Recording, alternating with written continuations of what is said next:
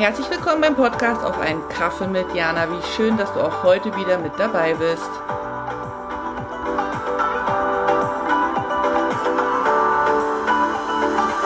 Hallo Jana hier, willkommen zum Adventskalender. Heute zum Buchstaben K wie Kekse und Kerzen. Ich weiß nicht, hast du schon Kekse gebacken bestimmt, oder? Wir haben das auch schon gemacht und ich finde es immer sehr, sehr bezaubernd, wenn der Keksduft durch die Bude schwebt.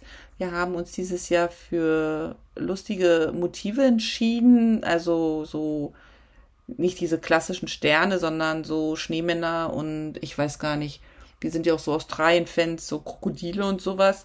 Und das ist sehr lustig, weil wir dann einfach immer eine schöne Zeit haben und wenn wir die dann essen, alleine mit den Keksen immer so Geschichten verbinden, die wir uns dann erzählen. Und ich liebe das ja denn ähm, diese kuschelige Zeit mit Kerzen auch zu untermalen. Ich bin sonst nicht so der Kerzen, weiß nicht, wie das bei dir ist.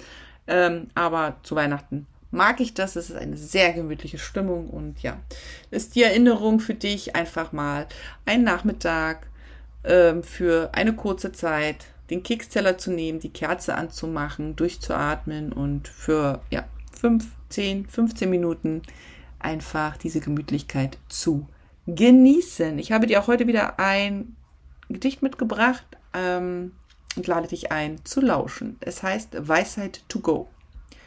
Weisheit to go. Alles, was uns geschieht, hat mit uns zu tun. Jeder Streit, Konflikt oder Diskussion. Jede Liebe, Wertschätzung und Miteinander.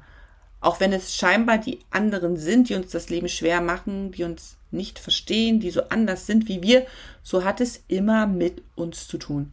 Unsere Außenwelt ist der Spiegel unserer Innenwelt. Im Außen zeigt sich, wie wir über uns denken und fühlen, wie wir über andere denken und fühlen. Alles, was im Außen geschieht, unterstützt uns.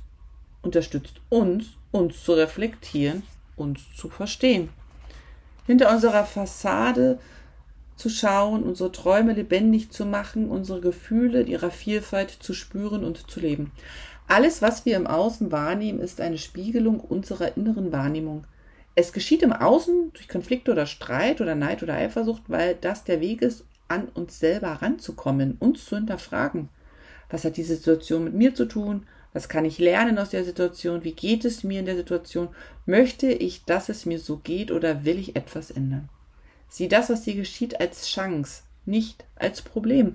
Sieh es voller Liebe an. Die Menschen, die darin involviert sind, die Situation, die dich zur Weißglut bringt. Alles im Leben geschieht für dich und niemals gegen dich. Ich schicke dir sonnige Grüße aus Suzhou. Vielen Dank fürs Dabeisein und auch vielen Dank dafür, dass du den Podcast teilst, kommentierst und abonnierst.